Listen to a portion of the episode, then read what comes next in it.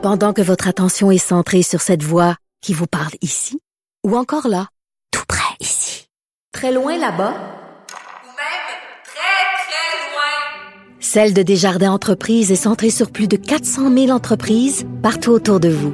Depuis plus de 120 ans, nos équipes dédiées accompagnent les entrepreneurs d'ici à chaque étape pour qu'ils puissent rester centrés sur ce qui compte, la croissance de leur entreprise.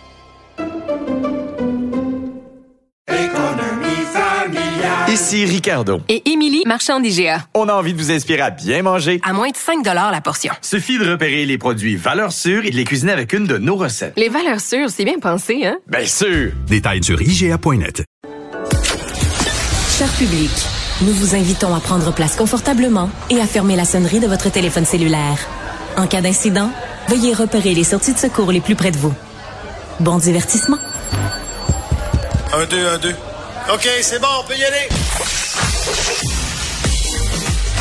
Sophie Durocher. Elle met en scène les arts, la culture et la société pour vous offrir la meilleure représentation radio. Sophie Durocher. Tout un spectacle radiophonique. Bonjour tout le monde, merci d'avoir choisi Cube Radio. Écoutez, euh, vous savez que euh, Richard Petit, auteur-compositeur, euh, interprète, a fait au cours des dernières années deux spectacles dans l'univers de Pink Floyd. Donc chaque fois qu'il y a quelque chose qui se passe en lien avec Pink Floyd, moi je me fie sur Richard. Il y a deux Richards dans ma vie. Il y a mon Richard à la maison, puis il y a Richard Petit pour tout ce qui concerne Pink Floyd. Alors, quand on a su que Roger Waters, donc, euh, préparait un reworking, une nouvelle version de certaines des chansons, euh, certains des albums de Pink Floyd, je me suis dit, ben, je vais aller voir ce qu'il en pense. Et là là, il vomit dans sa bouche, Richard Petit. C'est ce qu'il a écrit sur sa page Facebook. On le rejoint tout de suite. Bonjour, Richard. Salut, comment ça va? Ben moi, ça va très bien. Écoute, explique-nous un peu euh, ce projet de Roger Waters et pourquoi ça provoque autant de controverses. Ben, écoute, il faut aller à l'intérieur du personnage lui-même. On sait que Roger est euh, quelqu'un de fondamentalement narcissique, mais à l'état extrême. OK. Et ça fait partie un peu du succès, je pense, général de de sa création aussi en même temps. Pourquoi Pink Floyd a laissé euh, une marque aussi là, indélébile là, sur euh, sur le monde de la musique là? Il faut comprendre que, que que Dark Side of the Moon, c'est pas le, comme le premier ou le deuxième album d'un groupe. Là, on est rendu genre au septième ou huitième album. Euh, euh le génie, là, il se cultive pendant des années puis des années, voire des décennies là, avec Pink Floyd c'est pas des one hit wonder loin de là. Tout à fait. Et, euh, et bon, mais ça il y avait des, il y a tout un eu des personnages avec visiblement des égaux ou des caractères euh, vraiment euh, spectaculaires. À commencer avec leur, leur, premier chanteur, le premier compositeur qui était Sid Barrett. Mm-hmm. qui était euh, un, un, créateur exceptionnel, mais qui est tombé dans la folie absolue de surconsommation de de, de pas d'héroïne, de, de LSD. Là, avec, euh, comme on disait, comme on disait dans les musicographies, il est tombé dans l'enfer de la drogue. Ah oui, exactement. ben lui, euh, ben Waters lui est tombé dans son miroir, je pourrais dire. Puis on le voit J'adore ça. Ouais. Puis c'est c'est quelqu'un qui avait bon visiblement il avait pas la plus il y avait pas la voix lui de Pink Floyd parce que du moment que dans Pink Floyd a été euh, euh Sid Barrett a été interné a été remplacé euh, par David Gilmour puis David Gilmour ben, est devenu la voix c'est lui qui s'est mis à chanter, je te dirais 80 de toutes les chansons de. il s'est changé le micro, mais essentiellement, c'était David Gilmour qui chantait. C'est avec le, la signature vocale de Pink Floyd est beaucoup plus attachée à Gilmore qu'à Waters. D'accord. Euh, mais ça reste qu'il a, il a, il a pris Waters, a pris sa, sa, sa, sa position d'auteur-compositeur. Puis oui, c'est, c'est probablement la force créatrice au niveau de, de l'écriture des chansons. Euh, on, il, a, il, a, il a donné plus à Pink Floyd au niveau de composition euh, que euh, à, à, Pink Floyd que, que Gilmore l'a fait. Par contre, euh, Gilmore a donné toute son l'esthétique euh, sonore de, du parce que des, Waters ce n'est pas un grand bassiste, ce n'est pas un grand chanteur. Puis d'ailleurs, il y a une légende qui dit que la grande fracture s'est faite entre Waters et le reste du groupe quand, qu'à un moment donné, ils ont dit, ils ont dit publiquement que Roger Water était tone deaf. Ça veut dire qu'il était, il était, il était tellement pas bon musicien qui était, qui avait, Il était pas capable d'accorder sa base Oh! comme il faut. Et ça, ça l'avait, ça l'a, ça l'a profondément. Je, je pense que ça a été, pour un musicien, c'est l'insulte ultime. C'est une blessure d'orgueil.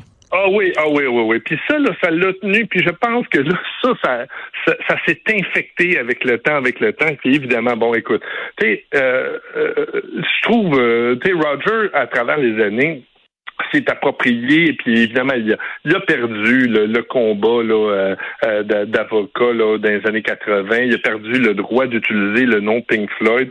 Le, le, le settlement le final a été fait que Pink Floyd gardait 99% de tout ce qui appartenait à Pink Floyd sauf l'album The Wall qui restait sous contrôle de Roger Waters Et ça, il l'a pas Et- pris. Mais revenons à aujourd'hui, Oui. parce que ces jours-ci, donc, on souligne évidemment les Ouais, 50 on- ans. on souligne ça, mais j'- j'y arrivais là, à ça. OK. C'est, c'est que une fois qu'il a, il a pris ça, il essaye de se rapproprier.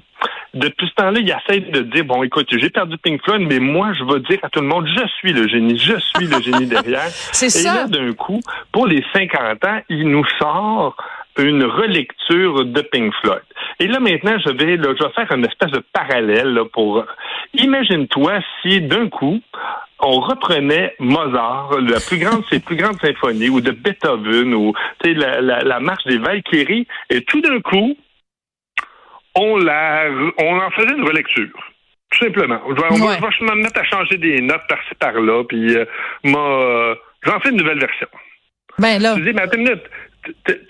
Que, que tu en fasses une nouvelle version pour un artiste qui fait une interprétation, parfait. Quand le créateur original décide d'en faire une relecture pour dire, écoutez, là, euh, je, vais, je vais mettre ma voix qui, sait plus, qui chantait déjà pas bien, mais qui sait plus chanter, qui est plus capable de chanter, je vais venir râler par-dessus mes, mes tunes. Je me, je- moi, j'ai fait, mais c'est la quintessence de l'égocentrisme et du narcissisme de Roger Waters. Je comprends. Et ça, ça, ça fait que même maintenant, moi, que, que- et, puis comme je le dis dans l'histoire, moi, je me suis fait poursuivre par Roger Waters avec Ah, mon ouais. spectacle de War. Oui, parce que quand on était nous autres, on a été bookés au Apollo à, à, à, à- à- voyons ça, À dans le? West End, à, à Londres. ah, Londres, Et là, pardon, on, ouais. a- on était bookés pour euh, quatre, quatre, euh, quatre soirs. On avait euh, 6 000 billets de, de, vendu- euh, de vendus. Et on a reçu une lettre d'avocat qui disait Hey, vous n'avez pas le droit de faire ça, vous débarquez sinon. Euh, puis blablabla. Puis là, ça a duré des mois et des mois. Puis on est obligé de se, retra- se rétracter, modifier Wow. le spectacle, parce que Roger Waters n'accepte pas qu'on touche à son œuvre.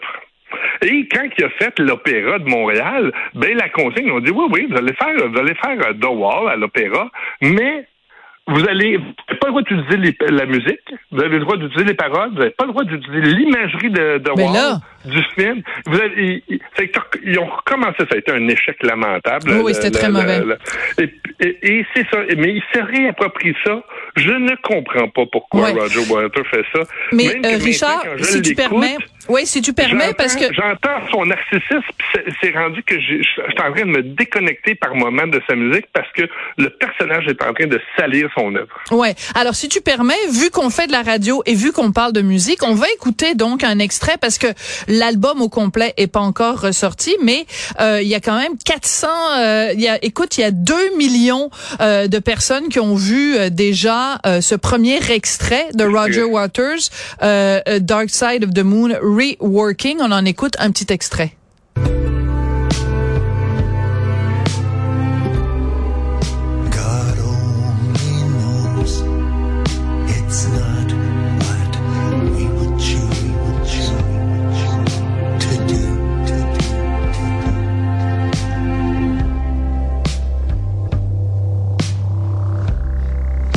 OK, on s'entend que c'est pas écoutable. J'ai dit qu'il y avait 2 millions, c'est faux. Il y a 4,7 millions euh, de gens qui l'ont euh, qui l'ont euh, écouté.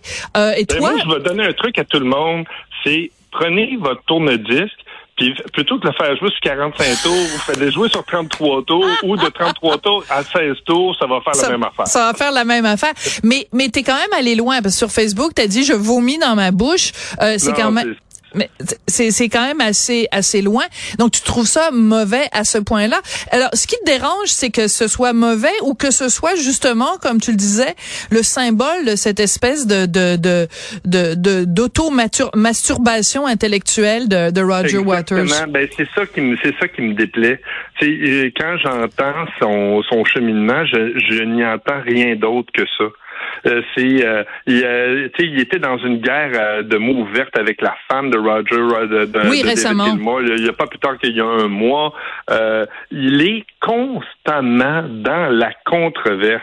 C'est, il ne fait que se plaindre, il ne fait que crier, il ne fait que chialer. Je suis allé voir ses derniers spectacles. C'est de la revendication d'un bout à l'autre. Il y a plus, on- il y a, il y a- il y a- il y a- lui, il n'y a plus le mot plaisir dans la musique. Il Ah. ne joue pas de la musique. Il, il crie, il est fâché de la musique. Il n'est pas en train de jouer de la musique. Ah, Et très pour bon. moi, là, tout l'ex- l'exercice est manqué. Juste d'avoir, tu sais, quand tu dis une fausse bonne idée, là, puis dans le meeting, tu dis, comment ça, ils sont sortis du meeting puis ils ont dit go?